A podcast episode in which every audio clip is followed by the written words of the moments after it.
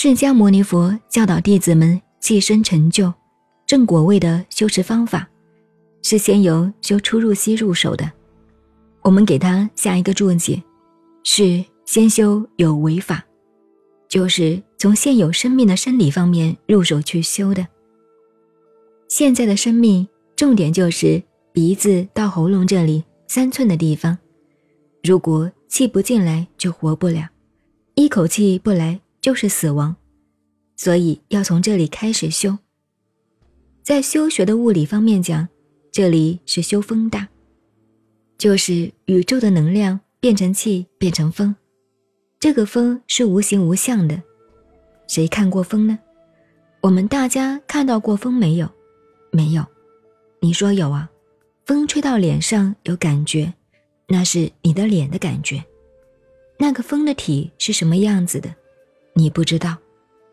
所以在《庄子·齐物论》中，描写宇宙天地的大气，碰到小孔有声。大孔有声，他描写的太热闹了。这个不是风的相貌哦，庄子讲的是这个气。所以第一篇《逍遥游》是讲气化，宇宙物理的变化。《齐物论》也告诉你这个气的重要。生命就是靠这一口气，喉咙这里三寸，气不进来就死了，进来不呼出去也死了。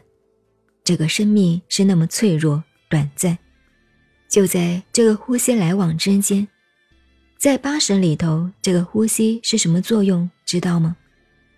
这叫根本一，因缘里头的根本一。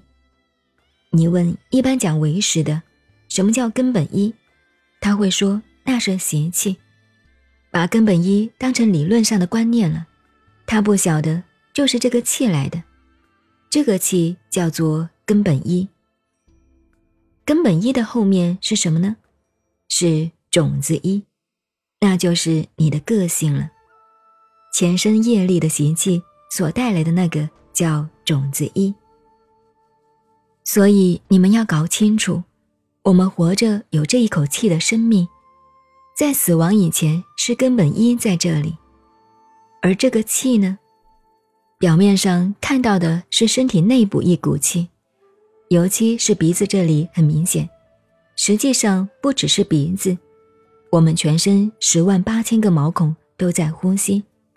尤其身体上有九个洞，两个眼睛，两个鼻孔，两个耳朵，一个嘴巴，脸上有七个，下面大便小便，九个洞都在呼吸。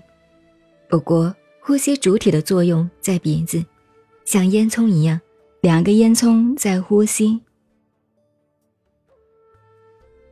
您好，我是静静找恩，微信公众号 FM 幺八八四八，谢谢您的收听，再见。